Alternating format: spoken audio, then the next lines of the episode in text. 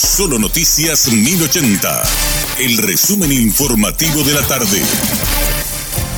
Hola, soy Richard Toñanes y este es el resumen informativo de la tarde. El Ministerio de Obras Públicas dispuso el aumento de tarifas en tres peajes desde el mes de agosto de entre 2.000 y 8.000 guaraníes para los diferentes tipos de vehículos, además de que se tendrá un peaje nuevo en mayor otaño. Los precios para los vehículos livianos van desde 5.000 a 7.000 guaraníes, mientras que en el nuevo peaje será de 10.000 guaraníes. Para camiones y ómnibus con dos ejes, el peaje pasa de 10.000 a 14.000, para camiones con tres ejes de 15 15.000 a 21.000 guaraníes y para camiones con más de tres ejes el costo se incrementa de 20.000 a 28.000 guaraníes. En conversación con Radio Monumental, Carlino Velázquez, viceministro de Administración y Finanzas del Ministerio de Obras Públicas, habló sobre el aumento de tarifas en los peajes. Él mismo también habló sobre el presupuesto que se designa anualmente a los arreglos de las rutas del país. Hay que hacer algo, digamos, para recuperar también la, algún recurso de los usuarios directos para poder pagar el mantenimiento.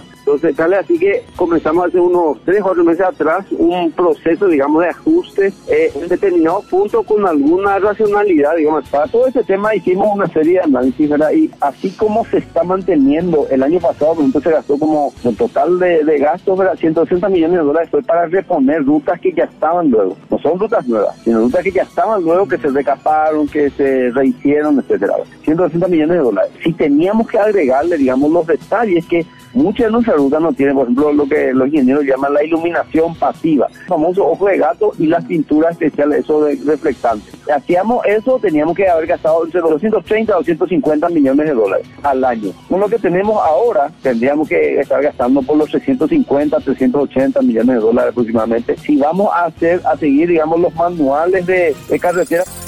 El contrabando en Paraguay se mueve con la misma proporción que el mercado formal y ante este escenario ni siquiera los lavadores de dinero necesitan de otras estructuras criminales para lavar su dinero. Lo hacen tranquilamente operando dentro del mercado legal, denunció el presidente del Centro de Importadores de Paraguay, Iván Dumont, ante la Comisión Bicameral de Investigación. El informe a cargo de Emil Zaponte. Contaron ante la Comisión Bicameral de Investigación que durante el cierre de frontera por pandemia pudieron identificar de manera fortuita la magnitud del contrabando, ya que pese a que el flagelo es de larga data, durante el bloqueo de frontera pudieron medir el impacto del ingreso ilegal. Según Iván Dumoc, el mercado negro es igual al mercado que tributa. Y lo más grave es que esa ilegalidad es aprovechada por otras estructuras criminales. Para el titular de la Cámara Paraguaya de Supermercados, lo peor de todo es que los organismos de control poco y nada hacen para combatir el flagelo. Pide que la Comisión Bicameral inicie los trámites de manera vincular el delito de contrabando con hechos de lavado de dinero y otros delitos conexos.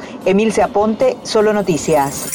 La Fiscalía y la Policía Nacional realizaron una nueva búsqueda del niño José Miguel Osuna, de 12 años, que desapareció hace casi un mes en Asunción. Esta vez contaron con la colaboración de canes de la FOPE y tampoco encontraron rastros. La búsqueda del niño se inició en el barrio Ricardo Brugada, conocido como La Chacarita, y en el Bañado Sur. A pesar de todo el despliegue policial nuevamente resultó infructuosa. Según informes, se presume que el niño está por la zona en compañía de una persona mayor que lo tiene consigo desapareció de su casa el pasado 24 de junio. Él mismo sufre de epilepsia, tiene dificultad para hablar y recibía medicación todos los días. El jefe de Relaciones Públicas de la patrulla caminera Adolfo Ortega señaló que empezaron las multas por la habilitación vencida de los vehículos. Recordó que desde el pasado sábado se iniciaron los controles tras culminar el periodo de gracia. Mencionó que seguirán los controles en todas las rutas del país y recordó que la multa por tener la habilitación vencida orilla los 500 mil guaraníes. Ortega instó también a los conductores a tener todos los documentos al día para poder transitar, como la licencia, uso del cinturón de seguridad y tener la luz baja reglamentaria encendida. Este fue nuestro resumen informativo, te esperamos en una próxima entrega.